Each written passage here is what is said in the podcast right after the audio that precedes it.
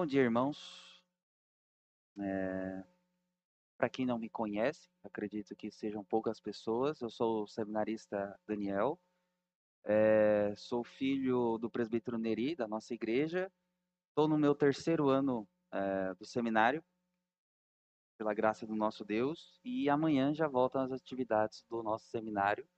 E já peço que a amada igreja continue orando pelo nosso progresso, pela diretoria, por aqueles que estão ali no, no, no, nosso seminário, tanto alunos quanto professores, para que assim, né, tenhamos esse, essa alegria de saber que os irmãos têm orado por nós. O tema da nossa aula de escola dominical é o que é a igreja. E eu convido os irmãos a abrirem suas Bíblias lá em Efésios capítulo 3, nós iremos fazer a leitura a partir do verso 8 até o verso 13. Efésios, carta de Paulo aos Efésios, capítulo 3, dos versos 8 ao 13.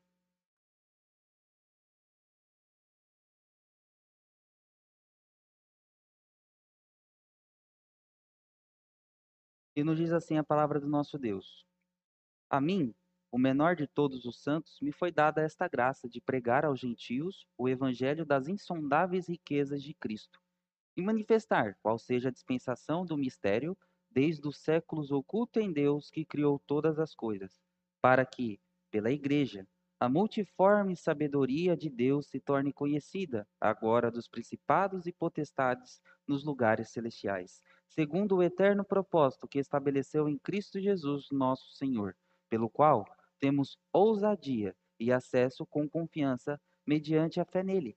Portanto, vos peço que não desfaleçais nas minhas tribulações por vós, pois nisso está a vossa glória. Oremos mais uma vez. Poderoso Deus, nós estamos aqui em período de aula, que o Senhor esteja nos ajudando e iluminando o nosso entendimento para que possamos captar a mensagem que tu tem a nós neste momento que tu mesmo, Pai, esteja sendo o nosso guia e que a partir dessas verdades possamos ter uma concepção, uma perspectiva melhor do que significa a igreja a qual o Senhor mesmo nos presenteou, para que possamos cada vez mais conhecer as tuas verdades, as insondáveis maravilhas de Cristo Jesus. E é por meio de Cristo que nós oramos e agradecemos e pedimos. Amém. Assim como qualquer outro texto, a a carta de Efésios tem uma progressão. E essa progressão é tida aqui por Paulo sobre o aspecto que ele apresenta primeiramente a doutrina da salvação e, os, e o que isso significa para nós, aqueles que somos os receptores dessa mensagem. E o capítulo 1, capítulo 2, ele vem mostrar que o, o trabalho ou a função ou a obra da redenção, como como queiram denominar, é uma ação total de Deus.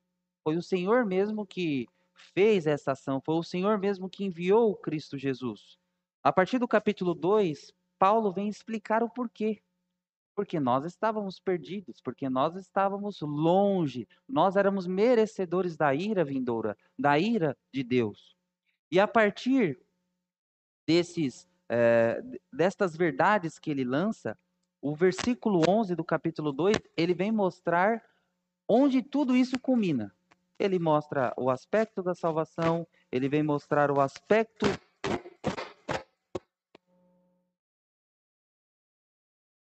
Ok, vou dar uma esperadinha aqui. Não.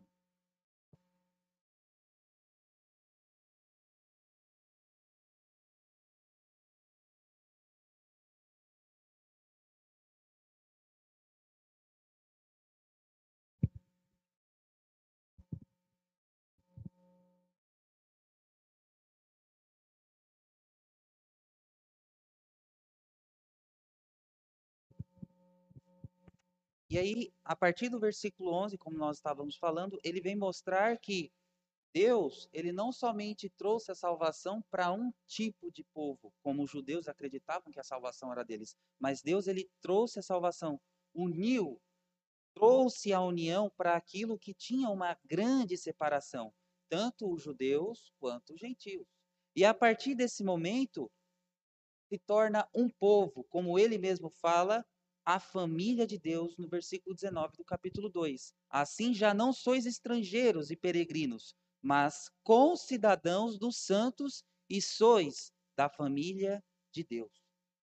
Então, Paulo, ele mostra que a igreja de Éfeso é a igreja da família de Deus, porque a partir de todos os aspectos da doutrina da salvação, culmina, termina, desemboca a igreja. A igreja tem que ser isso, ela tem que é, ser embebida dessas verdades. Vocês estão aqui, que o próprio Deus fez com que vocês se ajuntassem, tivessem essa é, oportunidade, essa função de glorificar a Deus. E é o que ele vem falar ah, no capítulo 3. Especificamente nos versos que nós não lemos, do 1 ao 7, Paulo explica a alegria que tem de carregar esse evangelho. Pois Paulo era um missionário, ele trazia essas verdades. Ele, aonde ia, pregava, anunciava: Cristo morreu pelos nossos pecados. Sendo assim, nós temos a alegria de sermos um povo de Deus resgatado por esse sacrifício de Cristo Jesus.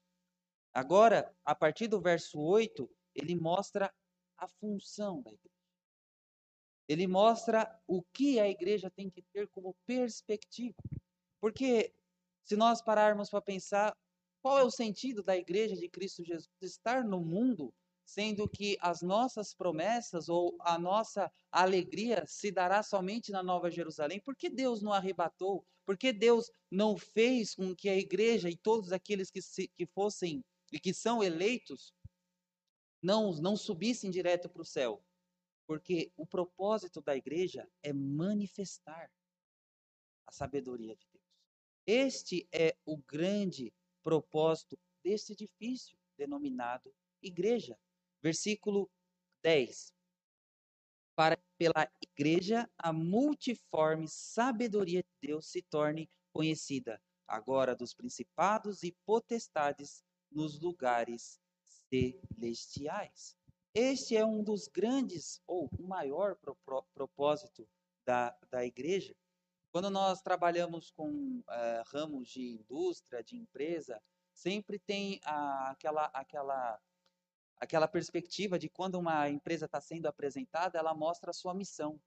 Qual é o propósito, qual é o objetivo dessa igreja, ou dessa empresa, melhor dizendo, existir?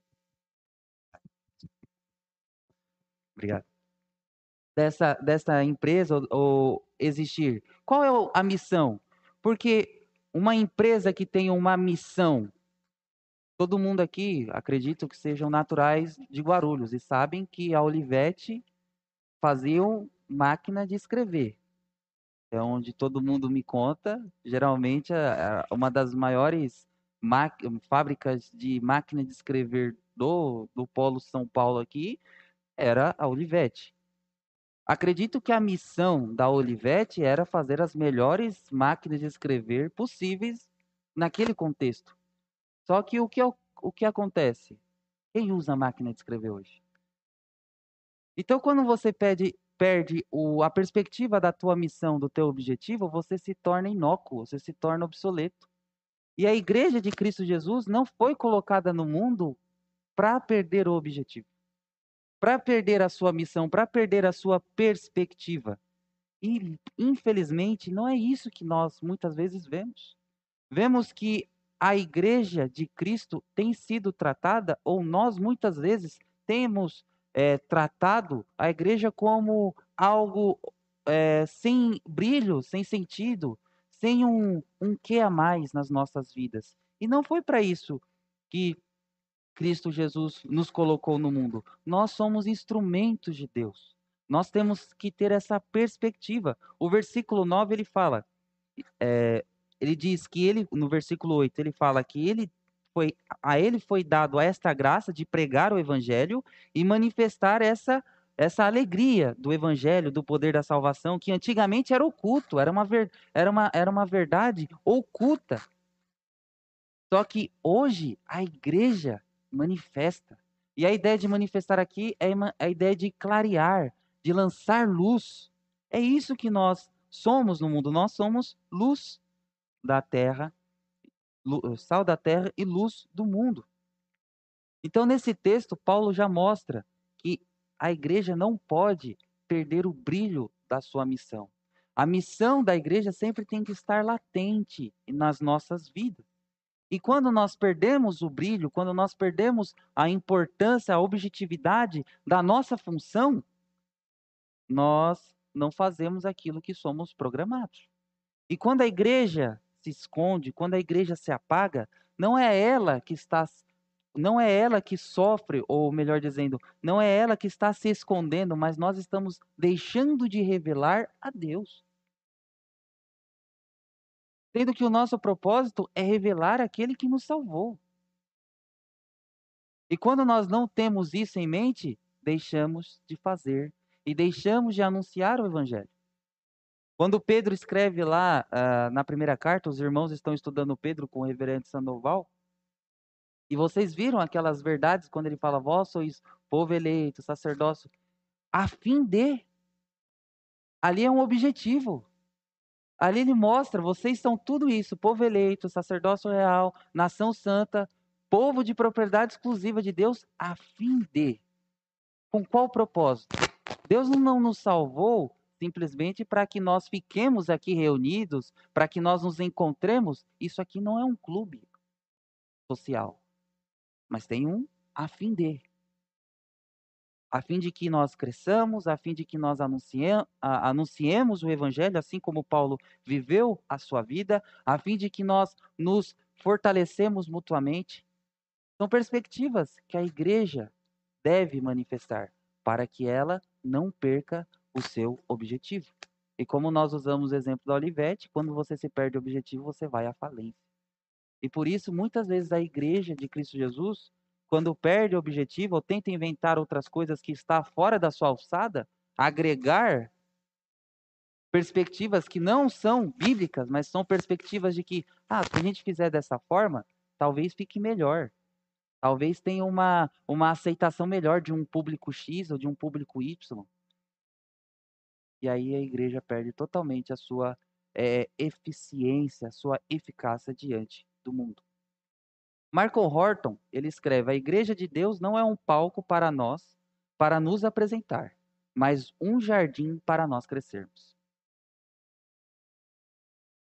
Nós estamos inseridos dentro da igreja, e como Paulo mesmo trata aqui na, na carta de Efésios, ele fala que nós devemos estar trabalhando, utilizando os nossos dons para que nós cheguemos à unidade perfeita, que é o perfeito varão, que é Cristo Jesus.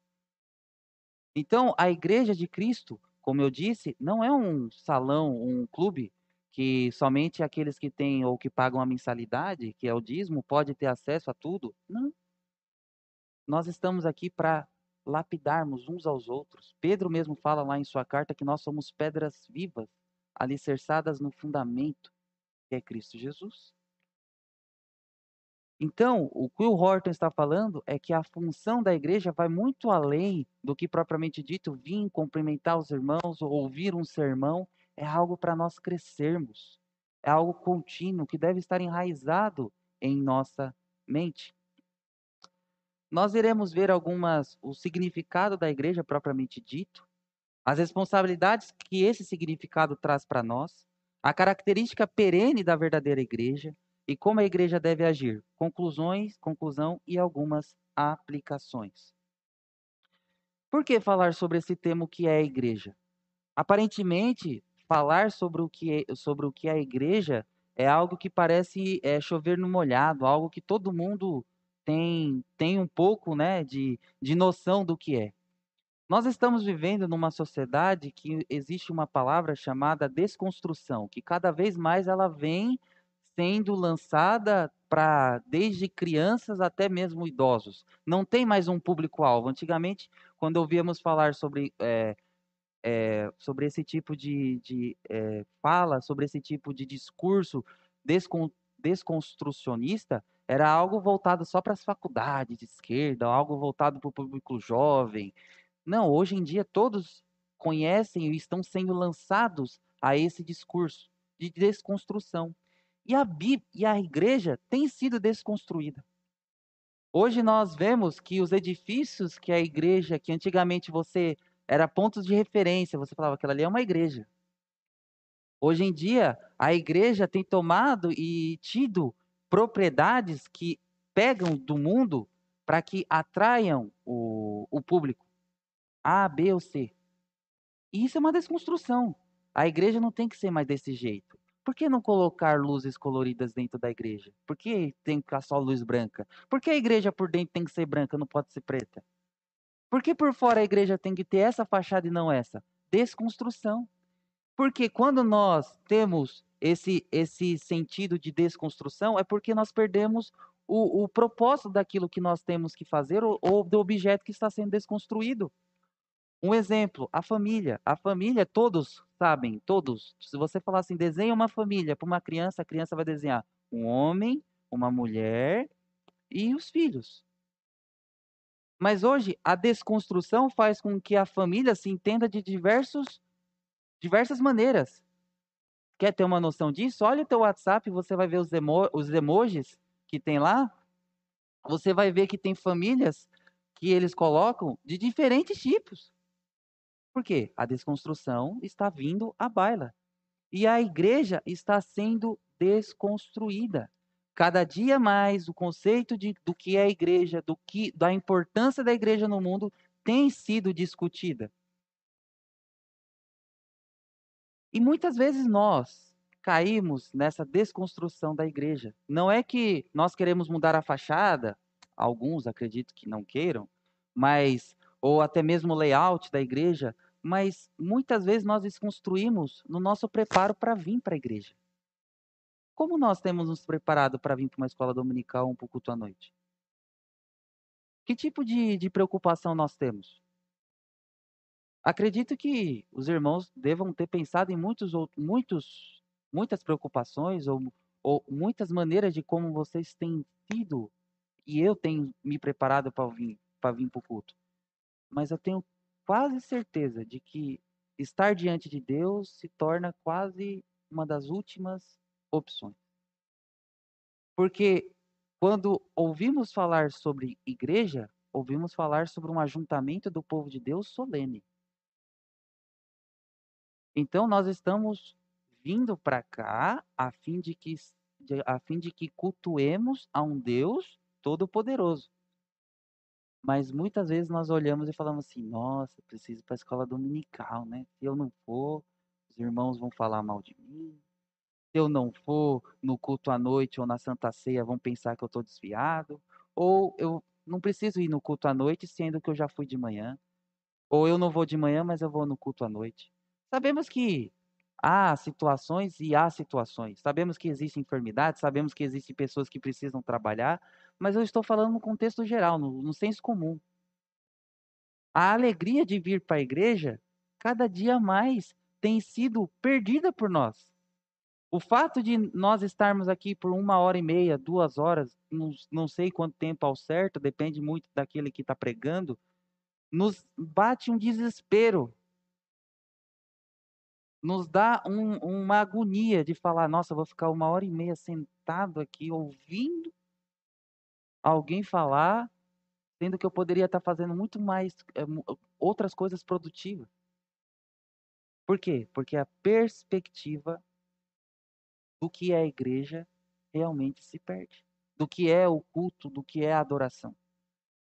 E é interessante porque a, a, eu trouxe essa lição devido a uma leitura de um livro que, que depois eu vou citar, mas o autor do livro ele fala no início desse capítulo, especificamente do que, do que ele coloca como que é a igreja, exatamente isso, porque ele era filho de cristão e ele falava que quando era jovem ele não entendia por que ir para a igreja. Quando era, ele falava assim, eu preciso ir porque eu preciso ir, mas não entendia a beleza do que é estar junto com o povo de Deus, do, o, a fim de que qual é o propósito de eu estar aqui junto com os demais. E muitas vezes temos essa falta perdemos essa alegria de eu preciso vir ir para a igreja porque eu preciso, porque eu sou diácono e eu preciso abrir a igreja, porque eu sou presbítero e eu preciso servir a ceia. É função. É como se eu preciso fazer isso só porque eu preciso. de fazer isso. Como se Deus realmente precisasse de que nós fizéssemos isso. Nós estamos na igreja, a igreja é nos dada, é um presente de Deus, porque é nós que precisamos disso. Porque é na igreja que nós encontramos irmãos que estão passando pelas mesmas situações que nós. É na igreja que nós encontramos conforto aonde no mundo não há. É na igreja onde ouvimos verdades que muitas vezes podem até machucar, podemos até não gostar, mas são verdades que nos mostram o que devemos fazer de certo. É somente na igreja que devemos, que, que encontramos isso.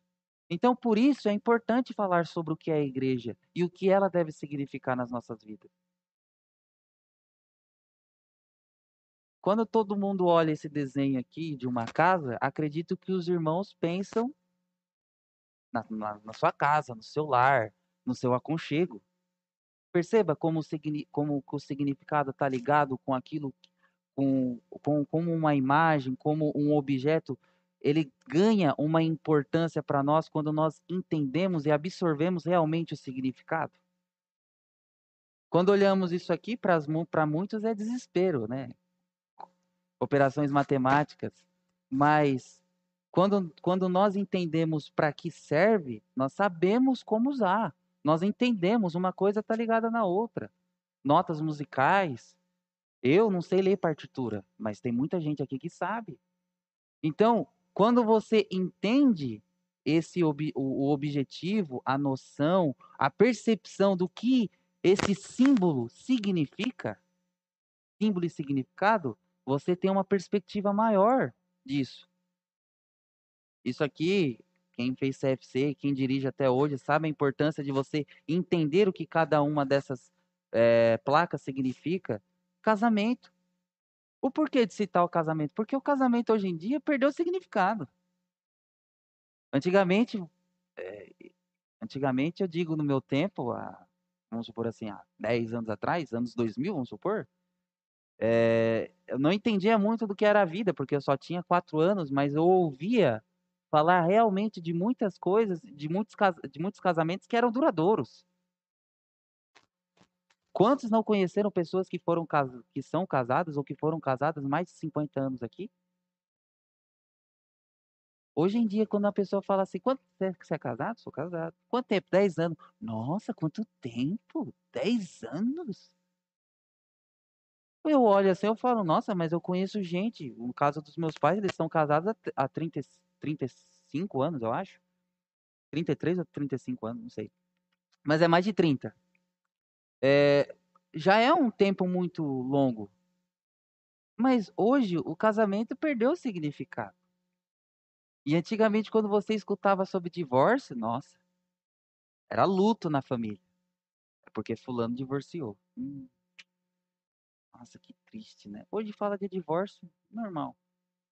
Tranquilo falar sobre divórcio. É como se você estivesse falando sobre o preço da gasolina que subiu. Por quê? O significado perdeu. Casamento hoje em dia? Ah, você casa. Se não der certo, você separa. É assim? Não é. E quando nós olhamos essa foto aqui, eu sei que é antiga, porque não tem a foto atualizada da igreja, mas quando nós olhamos para essa foto aqui, o que nós pensamos? Que tipo de perspectiva nós temos quando nós olhamos para essa foto? O que ela significa para nós? Significa o conjunto do coral? Significa uh, eu estar fazendo parte de alguma comissão ou de alguma, algum departamento dentro desse edifício? Ou significa que é aqui aonde nós adoramos a Deus? Que é aqui aonde nós nos encontramos e separamos um pouco dessa bagunça que o mundo está e juntamente com outras pessoas que também entendem o significado da palavra e a importância de Cristo Jesus, é aqui aonde nós adoramos o nome do nosso Deus. A igreja, ela é um edifício, mas ela não é um edifício isso aqui, estrutura aqui. É um edifício que o fundamento é Cristo. E a alegria de estarmos aqui todos os, todos os dias, não, mas nos dias que são chamados para estarmos, para nos reunirmos, deve ser baseado nisso. É essa alegria que nós devemos ter. Então, o conceito que Jesus tem de igreja não consiste em um edifício que sirva como uma central do reino, como se fosse um QG. Como se Deus precisasse das igrejas para formar um QG, né? Sendo que ele tem todo o céu. Sim, Jesus disse a Pedro que ele edificaria a sua igreja na declaração de que ele é o Messias, o verdadeiro Filho de Deus. Mas quando ele disse igreja, não estava se referindo a um edifício. A palavra que ele escolheu foi eclesia, que significa um ajuntamento de pessoas. Na cultura daquela época, o termo eclesia era claramente entendido como uma assembleia pública de cidadãos. O termo hebraico correspondente significava uma assembleia diante do Senhor. Assim, tanto em grego quanto em hebraico, o termo igreja significava o povo do Senhor e não o edifício. Aqui é o ponto de encontro. Mas a igreja, o sentido da igreja é o ajuntamento do povo de Deus. E muitas vezes o reverendo Sandoval também deu esse estudo aqui com os irmãos sobre Êxodo.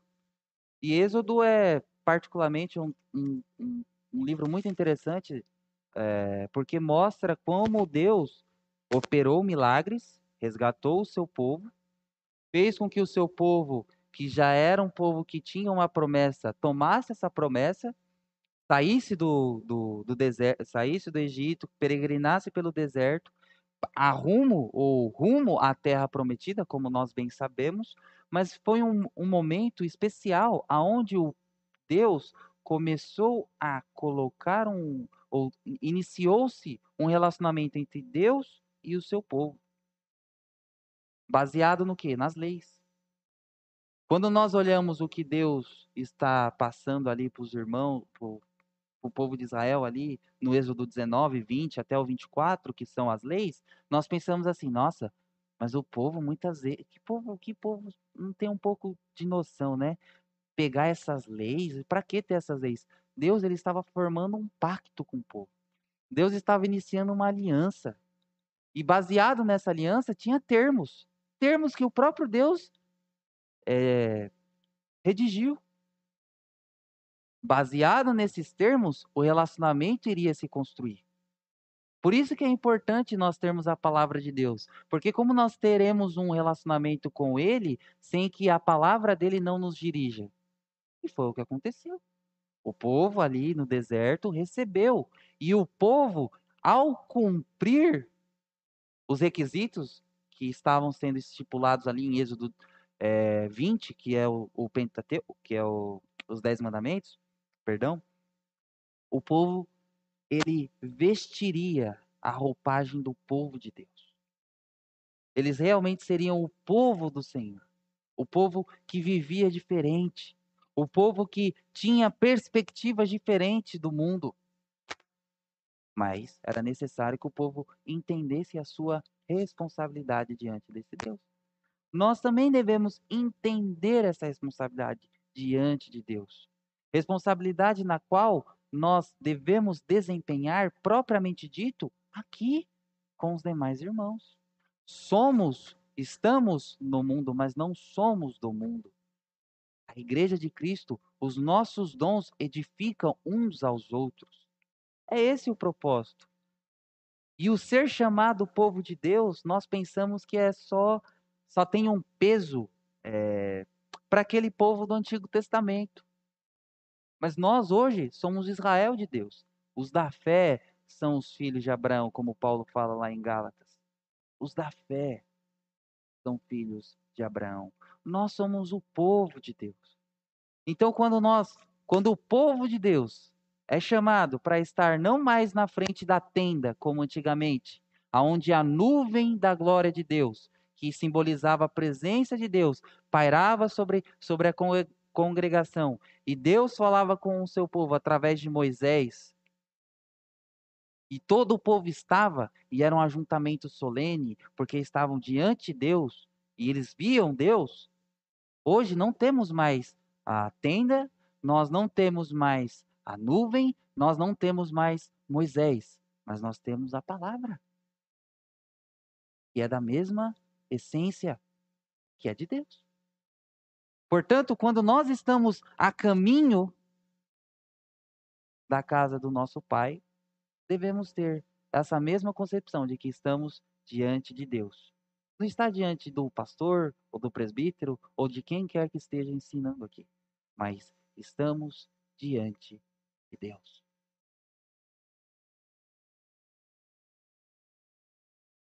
Somos representantes de Cristo. Atos 1:8, Jesus fala que nós somos testemunha. Vós sois minhas testemunhas.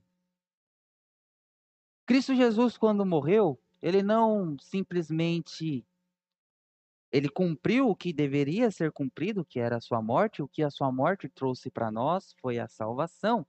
Mas não significa que o povo de Deus, que é a testemunha do Senhor, que são as testemunhas do Senhor, que as testemunhas de Cristo, não fazem mais nada.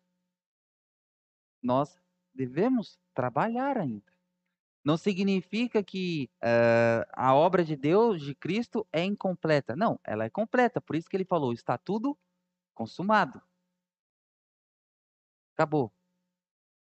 A, a morte perdeu, os eleitos serão salvos. Por isso que temos o livro de Apocalipse. Porque o livro de Apocalipse mostra o quê? Final de todas as coisas. E Deus não seria tão imprudente de escrever um final, sendo que o final poderia mudar. Então, está tudo consumado. Só que, no decorrer desse período, até a segunda vinda de Cristo, a igreja tem um papel muito importante diante do mundo.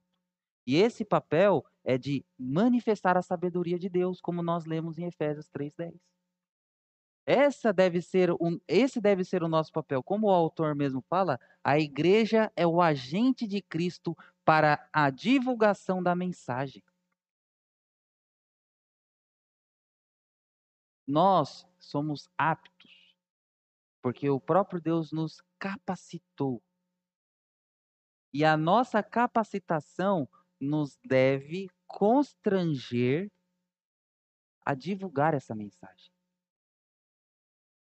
Porque Paulo, muitas vezes, em suas cartas, ele vem falar propriamente dito, tirando Corinto, que ele vem falar do, dos problemas da igreja e alguns outros problemas pontuais, mas nas demais cartas que Paulo escreve, ele sempre vem falar sobre a, a, a obra da redenção. Por que Paulo não começa a falar, ó, eu tenho um recado para vocês, o recado é esse, tá, tá, tá, tá, tá, tá, tá, tá, tá, tá. Aí depois ele fala sobre a obra da redenção.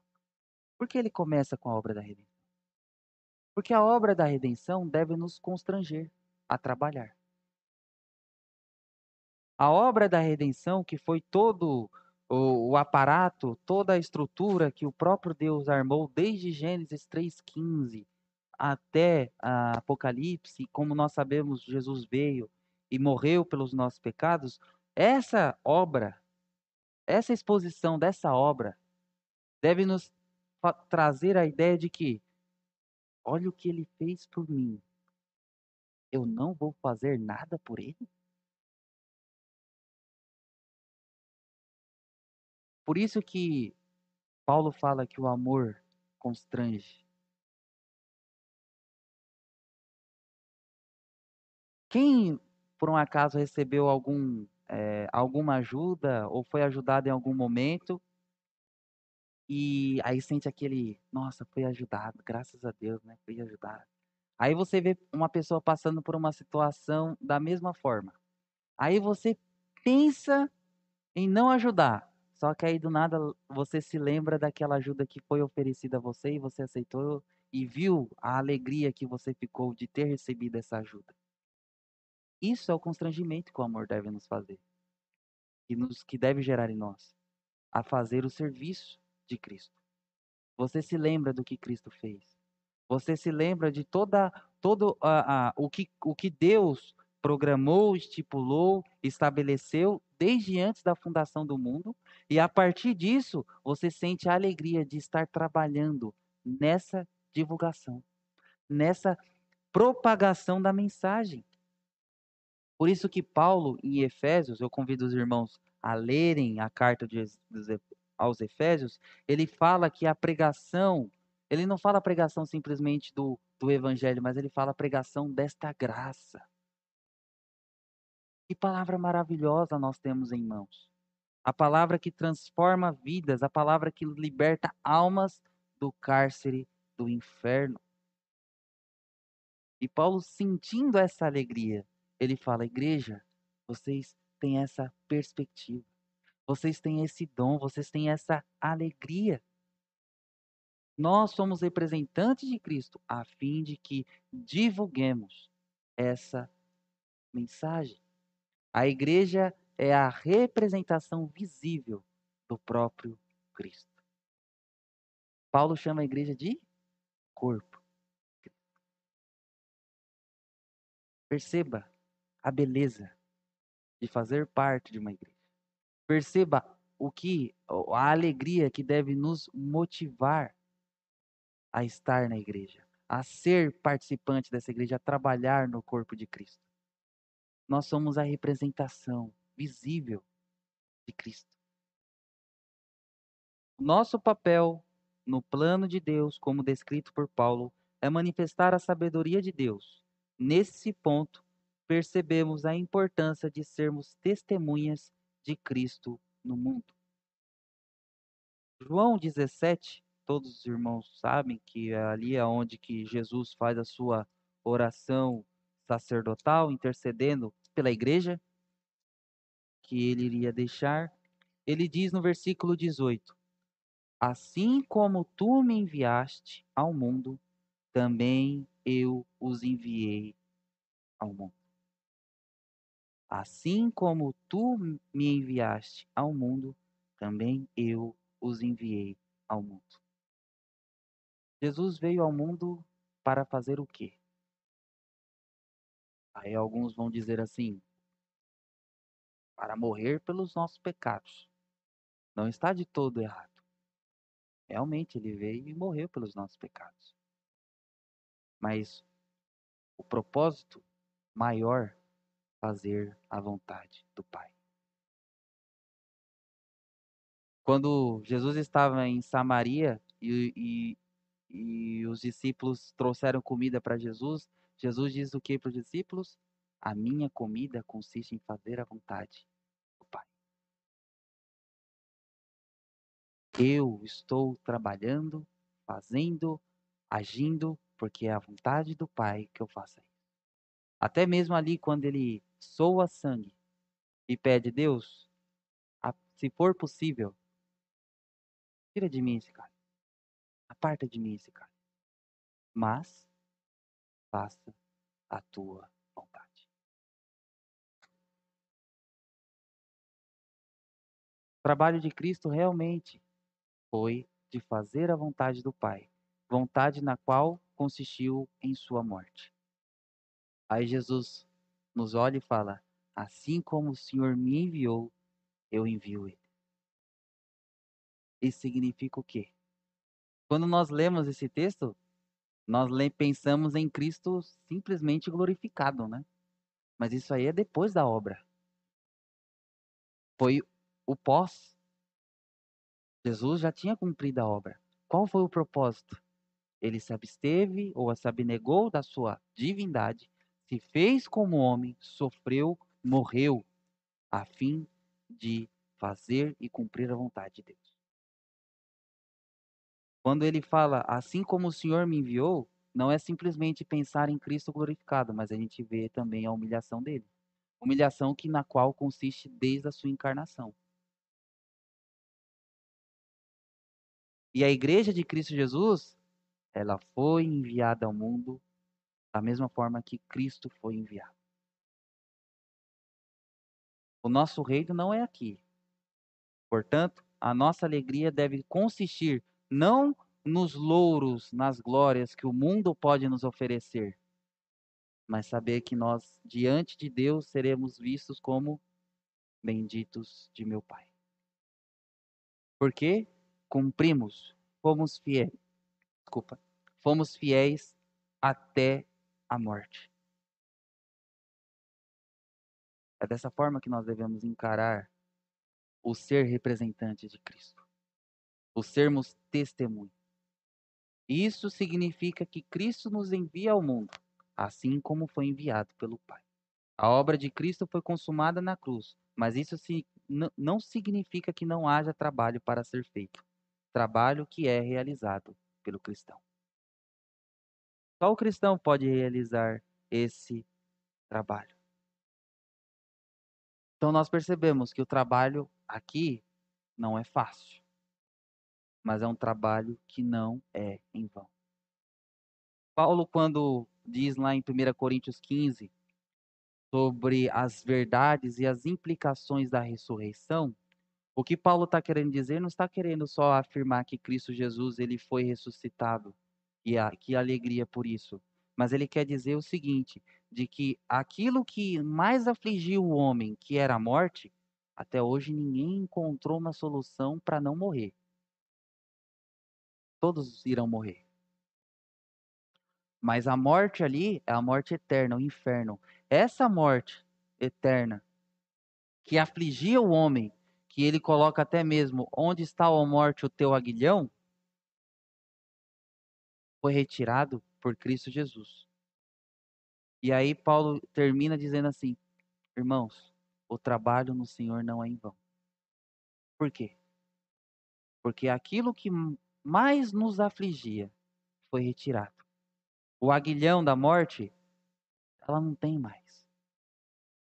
Mas em Cristo nós somos mais que vencedores. Por isso que o trabalho no Senhor não é em vão. Como, como podemos definir a, definir, a, definir a igreja? Deus, por que eu tenho que gastar duas horas no domingo na igreja ouvindo as diferentes maneiras que irei para o inferno? Os Simpsons. Uma perspectiva interessante. Quem nunca teve algum lapso de conversar com alguém ali e a pessoa, não com essas palavras, mas de certa forma, falar assim: ah, quem está lá na frente também é pecador, porque eu vou ouvir um pecador falando dos meus pecados? Ou algo parecido.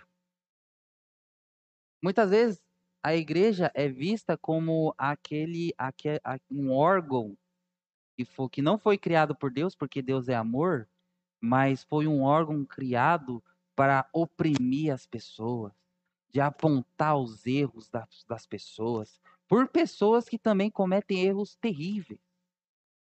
É isso.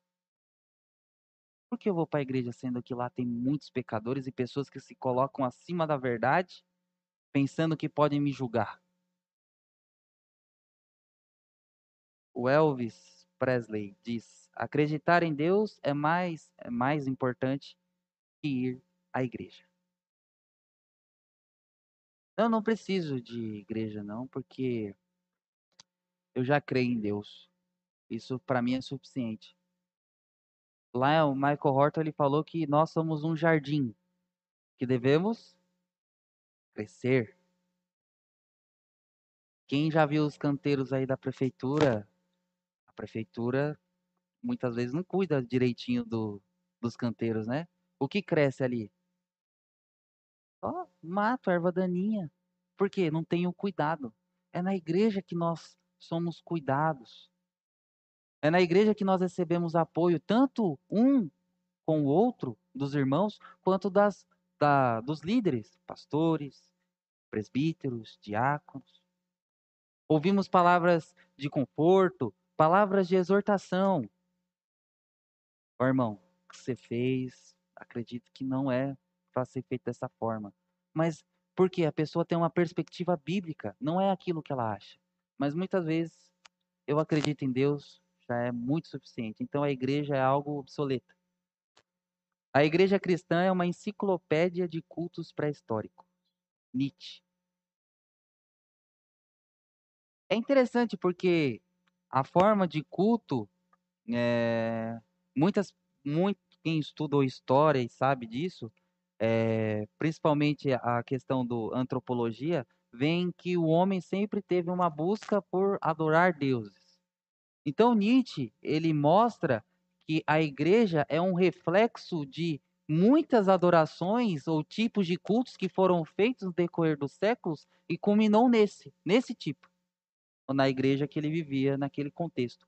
Então a igreja ela não tem um, um, um, objetivo, ela não tem uma centralidade, ela não tem algo é, benéfico em si, mas ela é um, um, compilado de informações que aglomerou tudo de folclore desse povo, cultura desse e formou a igreja cristã.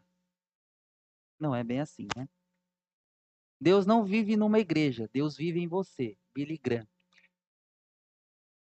Eu peguei essa frase, todos nós sabemos que o Billy Graham foi um, um grande nome, expoente do evangelho, nos seus movimentos avivalistas, mas eu peguei essa frase porque essa frase é muitas vezes usada de uma forma como desculpa para não vir para a igreja. Eu sou a igreja. Então eu não preciso vir para cá com os demais irmãos. Porque Deus não vive numa igreja, Deus está em todo lugar. Para que vir para uma igreja? Para que vir acordar cedo no domingo ou sair seis horas no domingo? Estou cansado, amanhã é segunda. Eu sou a igreja. Eu não preciso da igreja. Mas novamente nós pegamos ou devemos pegar aquela aquela aquela ilustração do Horton, um jardim. Um jardim é cuidado. Um jardim é podado. Um jardim é cultivado. E o que é o que deve ser cultivado dentro da igreja de Cristo Jesus é a exposição bíblica. É o amor que a Bíblia nos ensina. É a correção que a Bíblia nos fala. Por isso que nós crescemos. Porque o que nos faz crescer não é simplesmente ouvir, mas é sobre o que você está ouvindo. Que é a palavra. Aí algumas perspectivas bíblicas que eu retirei do livro. A igreja é o povo de Deus. Jesus estabeleceu a sua igreja como uma comunidade de esperança para todas as nações do mundo. Não simplesmente Jesus, nós sabemos o que ele está querendo dizer aqui, mas a, até mesmo o próprio povo de, de Israel é, tinha esse conceito de esperança para todas as nações. O Salmo 96 é isso: anunciar entre as nações a sua glória. Ou seja, quando nós restringimos a igreja somente ao Novo Testamento, de que ele aceita gentios, parece que a igreja do Antigo Testamento, que foi Israel, não aceitava conversões. Mas se nós lermos lá nas, nos estatutos de Deus que passou para o povo, vemos que também tem conceitos para os estrangeiros. Se um estrangeiro quiser participar da Páscoa, se um estrangeiro quiser ser circuncidado, por quê? A conversão também existia ali. A igreja é colocada no mundo para mostrar que há um Deus, manifestar, iluminar, resplandecer essa verdade. Segunda, a igreja é uma família. Quando nos tornamos, quando nos tornamos cristãos, fomos adotados e passamos a fazer parte da família de Deus, que é a sua igreja. Nós éramos filhos da ira e agora passamos a ser filhos de Deus. Que transformação! Éramos destinados ou habitávamos no império das trevas, hoje estamos no reino da luz e alegria. E ser a família de Cristo Jesus é mediante aquilo que o próprio Paulo fala em Efésios. Temos essa alegria de não ser mais estrangeiros, de não sermos pessoas que estão longe do nosso Pai, mas estamos perto e vivendo como uma família, sendo Ele o próprio cabeça. A igreja é o corpo de Cristo. Romanos 12, 4, 5, nos diz: Porque assim como num só corpo temos muitos membros, mas nem, mas nem todos os membros têm a mesma função, assim também nós, com quantos muitos somos um só corpo em Cristo e membros uns dos outros. Somos um em Cristo, mas membros uns dos outros. Isso significa que a sua função que a sua o seu trabalho, que a sua, a, a sua agência dentro do corpo de Cristo Jesus ajuda o seu próximo, assim como o seu corpo. O pulmão respira, o coração bate, os olhos veem, a boca fala. Cada um tem a sua função para ajudar o todo. A igreja é um templo santo no qual Deus habita. Efésios 2, versículos 21 e 22. No qual todo o edifício bem ajustado cresce para santuário dedicado ao Senhor, no qual também vós juntamente estáis sendo edificados para a habitação de Deus no Espírito. A igreja também é isso. Temos que ter a noção de que na igreja, nós, o povo de Deus, é a habitação do Espírito Santo. Temos essa alegria de termos o Espírito de Deus junto conosco. A igreja é a noiva pura de Cristo. Efésios 5, 25, 27. Maridos, amai vossa mulher, como também Cristo amou a igreja e a si mesmo se entregou por ela, para que a santificasse, tendo-a purificado por meio da lavagem de água pela palavra. Ser, somos a noiva de Cristo, temos essa é, perspectiva, temos esse, é, essa alegria de sermos algo é, resgatado por Deus, pelo próprio Deus, sendo que o que nos santifica é a lavagem de água pela palavra. E por fim, a igreja é o agente de Cristo para cumprir a sua missão de redimir os perdidos. Deus nos deu a tarefa de reconciliar as pessoas com Ele. Somos os embaixadores de Cristo e que Deus nos usa para falar às outras pessoas. Aí o texto de 2 Coríntios 5, 18, 20, 18 ao 20.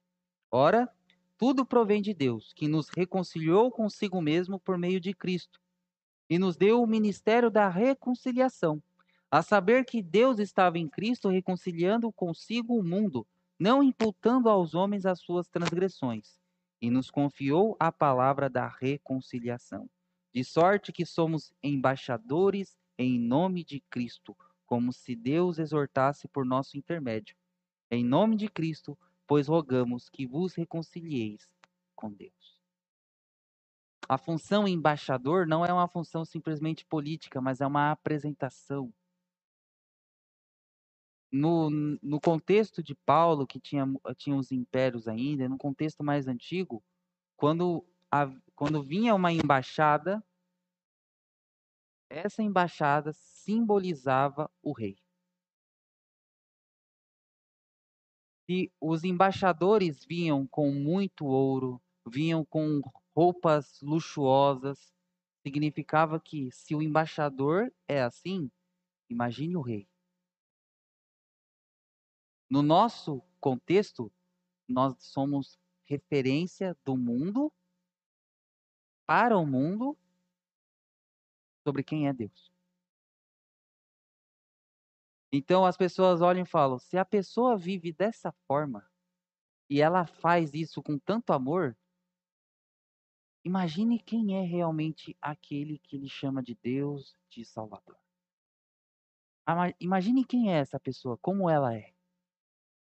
Por isso que Paulo fala aqui que nós somos embaixadores e por isso que a igreja é embaixador, é embaixadora de Cristo Jesus.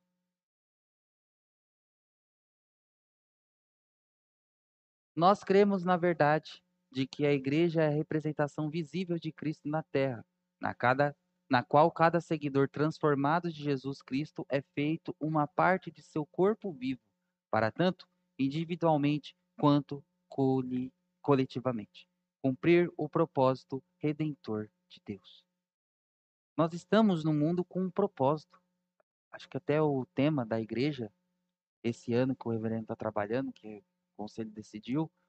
Então, nós percebemos que esse propósito não é algo que nós devemos esquecer na gaveta e ponto acabou, mas é algo que a gente tem que viver, porque é isso, essa é a função, esse é o propósito, essa deve ser a perspectiva. Se não for desta forma, é como eu dei o exemplo da Olivete, caímos em falência. não, não crescemos, não ficamos totalmente estagnados. Não há uma perspectiva nenhuma. Qual a perspectiva é, que estamos adotando em relação à igreja? Que tipo de perspectiva nós temos adotado? A primeira, sobre os aspectos de que a igreja é somente um instrumento de opressão, de que a igreja é, o importante é só acreditar em Deus, não precisa da igreja, de que a igreja é um compilado de informações que gerou um culto e ponto acabou, de que eu eu não Deus não habita na igreja, mas ele habita em mim, então eu não preciso estar convivendo com os irmãos. Então, esse tipo de perspectiva é a perspectiva que é bíblica, que mostra a importância de estarmos juntos, né? mostra a importância de termos esses propósitos vivos, pulsando nas nossas veias. Deus vive na igreja. Depois de destacarmos o sentido da igreja, outra verdade que deve ser enaltecida é: Deus vive na igreja. Isso significa que devemos ter os significados do, do que é ter uma verdadeira comunhão com Deus.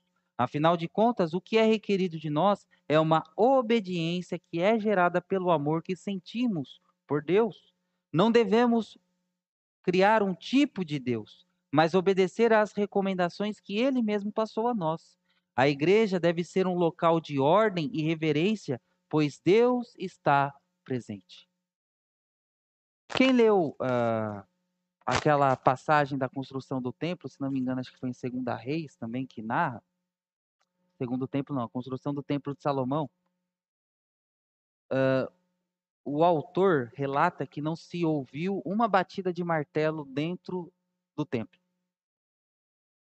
E por que ele colocou essa informação? Só para encher é, linguiça, colocar uma linha a mais? O que o autor está querendo dizer ali é que o povo sabia que o templo era a representação de Deus. Então Deus estava presente. Por isso tinha que ter reverência. Por isso que não houve uma batida de martelo na construção do templo. Porque se Deus está presente, deve haver reverência e ordem. Nós cantamos isso. Muitas vezes, se os irmãos repararem, no início do culto, nós pegamos hinos que enaltecem a presença de Deus na igreja. Deus está no templo.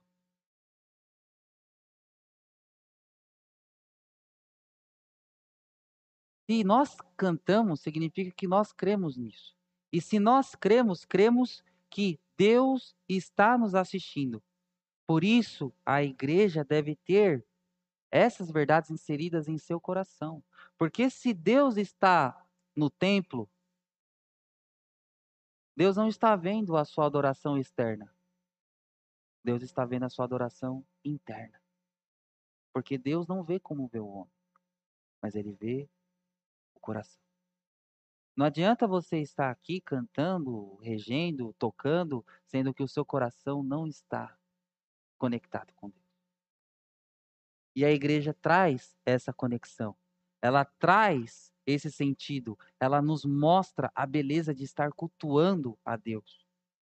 Quando conhecemos verdadeiramente a Deus, o culto se torna algo maravilhoso, lindo, majestoso. Contudo, no decorrer dos anos, quando nós caímos nesse limbo espiritual, aquilo que era lindo se torna algo vago, sem vibração, e caímos na obrigação. Deus não precisa de sua, adora de sua adoração. O Senhor já tem muitas vozes afinadas e perfeitas, muito mais do que as nossas. Ele não precisa de ouvir, sermão, de ser, ouvir sermões, pois Ele é a própria palavra. No entanto, o ato de vir à igreja deve ser para nós uma completa alegria, pois estamos entrando em comunhão com o Rei da Glória. Salmo 122, versículo 1. Alegrei-me quando me disseram: Vamos à casa do Senhor.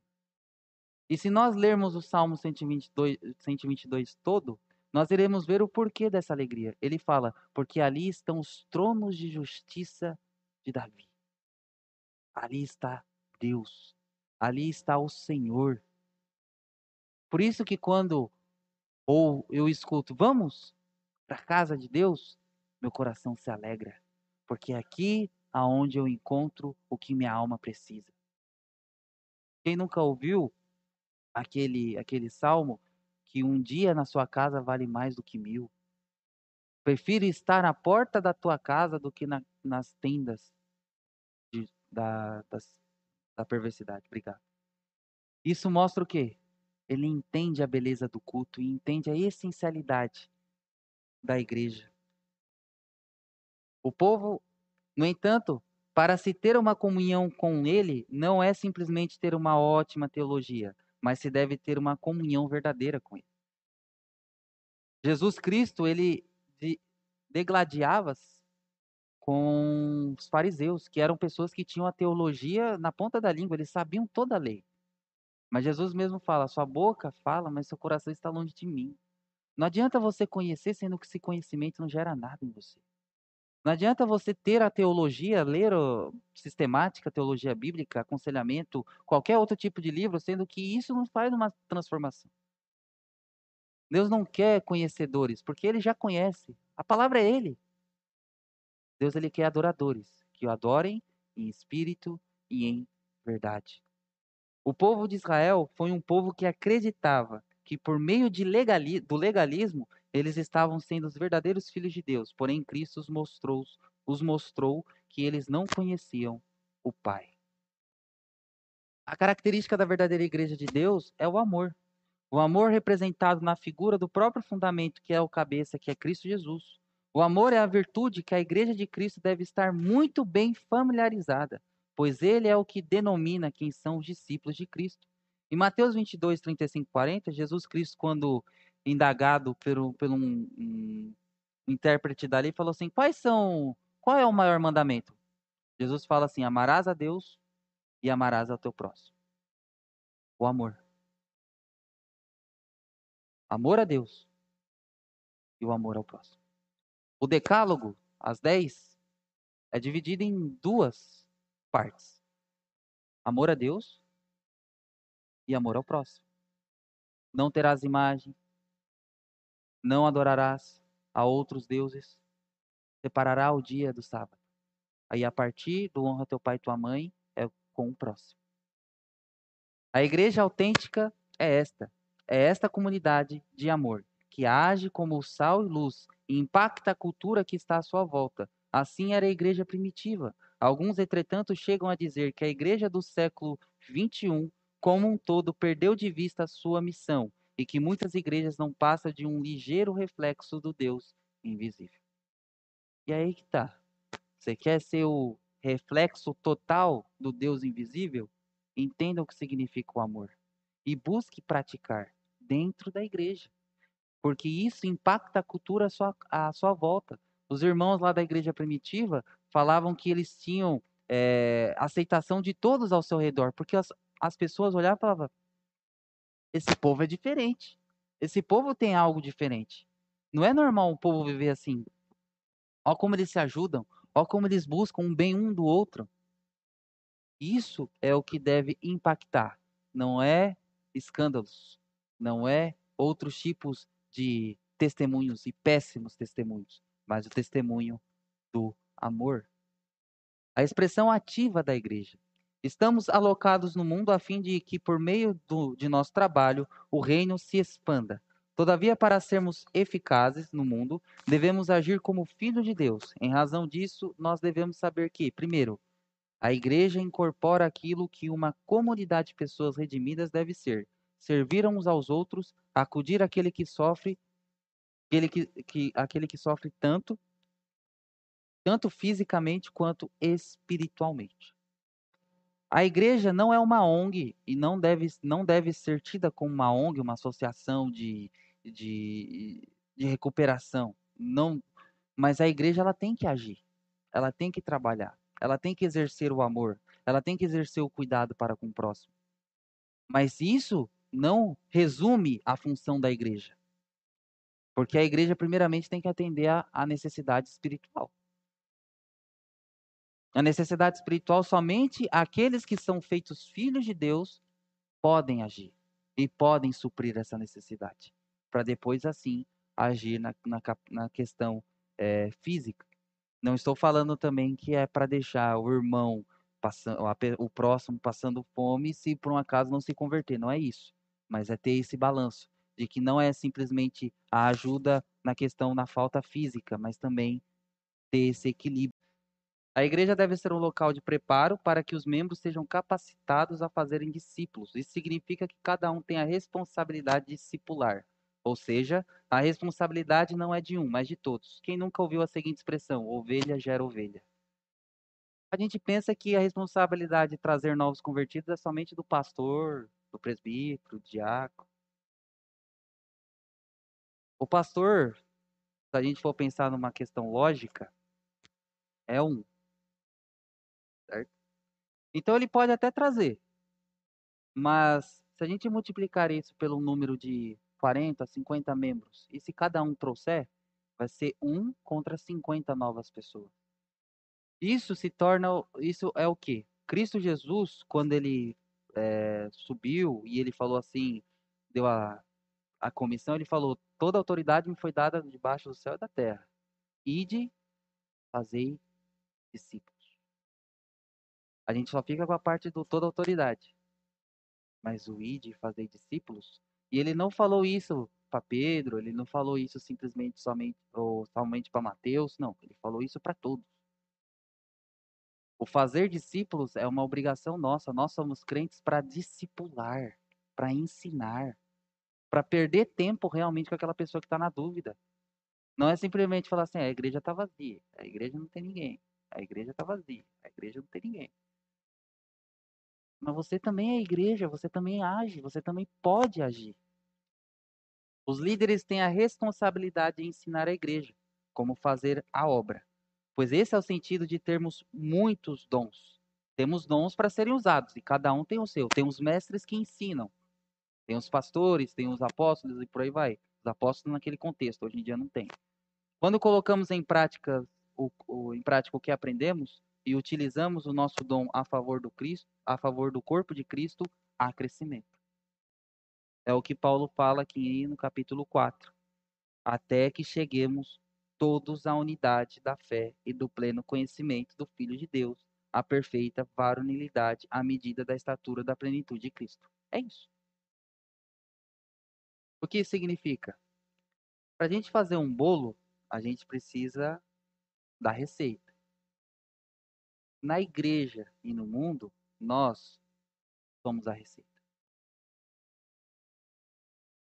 Quando Paulo fala lá em 1 Timóteo 4,12, ele fala assim: Tu, porém, é, ninguém despreza a tua mocidade, mas torne-te padrão.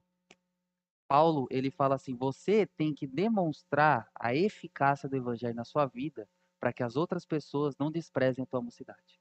Para que as outras pessoas vejam e falem assim: é tão novo, mas olha a responsabilidade que ele leva ao evangelho. Nós somos a receita desse evangelho para que o mundo veja, para que o mundo conheça. Portanto, a igreja se torna fundamental para o mundo, porque ela transmite a essência do evangelho, que é uma de demonstração fraterna do amor de Cristo. A igreja, sendo o corpo de Cristo, é fundamental para aqueles que são feitos filhos de Deus através de Jesus. Um membro não vive sem estar ligado ao corpo. Somos o padrão para o mundo, porque devemos expressar o evangelho em nosso viver. Somos testemunho para os nossos irmãos, porque crentes maduros produzem testemunhos a serem seguidos. Aplicações. Não devemos perder o significado da Igreja de Cristo. O significado revela o propósito. Portanto, os cristãos não devem é, perder a relevância da Igreja em sua vida. Segundo, o sentido do culto se recupera quando entendemos o propósito da Igreja. Quando não sentimos a alegria de estar na Igreja, é porque perdemos o foco, o propósito do culto. Terceiro, o propósito da Igreja é a, a divulgação do Evangelho. Não é que o culto não seja importante, mas o objetivo da igreja é a expansão do reino, ou seja, somos agentes do reino no mundo. Algumas reflexões. Não devemos perguntar o que há de errado com o mundo. Para esse diagnóstico, para esse, esse diagnóstico já foi feito. Em vez disso, devemos perguntar o que aconteceu com o sal e luz. John Stott. E Sproul escreve: Deus não quer que eu brinque com a religião. Ele não quer que eu esteja ocasionalmente na igreja. Ele me quer corpo e alma. Responsabilidade e as implicações do que isso significa. Eu indico esses livros para os irmãos sobre esse assunto propriamente dito. O primeiro é a verdade incontestável, são 12 verdades que tanto Joe McDowell quanto o, quanto o filho dele, o Sam, eles escrevem sobre a questão da igreja, da salvação, do pecado, e é muito interessante esse livro. Quem não conhece, quem o Josh McDowell escreveu uh, Verdades que merecem um veredito, que ele é um que ele defende a questão propriamente dita da autoridade bíblica, né? O porquê da palavra de Deus, né? Existir e a sua e a sua inspiração. John MacArthur escreve esse livro, Chamado de Cristo para Reformar a Igreja. Então, também é, um estudo que John MacArthur ele faz sobre as cartas de Apocalipse, as cartas da Igreja de Apocalipse, demonstrando a importância de tanto os líderes quanto os membros entenderem a, o significado da igreja, o significado desse, desse amor um, uh, com o próximo e, e esses são os aspectos. O Porquê Amamos a Igreja é do Kevin DeYoung e do Ted Cluck. Ele vem, é um livro curto, mas é um livro interessante da editora Cultura Cristã, porque ele mostra alguns aspectos interessantes e relevantes sobre a igreja, tanto a parte um pouco da parte histórica quanto a parte é, aplicada na vida da igreja em si. E eles, e eles vão dando significado a esse título, porque amamos a igreja, a essencialidade da igreja, né? E o é, a igreja, o evangelho visível do Mark Dever. Mark Dever ele escreve muito relacionado a essa questão de igreja, e aqui ele vem falar tudo isso que nós já apontamos algumas ou alguns, algumas verdades sobre a, a, a igreja se torna diferente quando ela mostra visivelmente as implicações do evangelho. Então, irmãos, que Deus assim esteja nos abençoando. Desculpe, Selma, pela, pela estendida do horário, mas que nós possamos ter essa alegria de entender o significado do que é a igreja do nosso Senhor Jesus Cristo. Amém?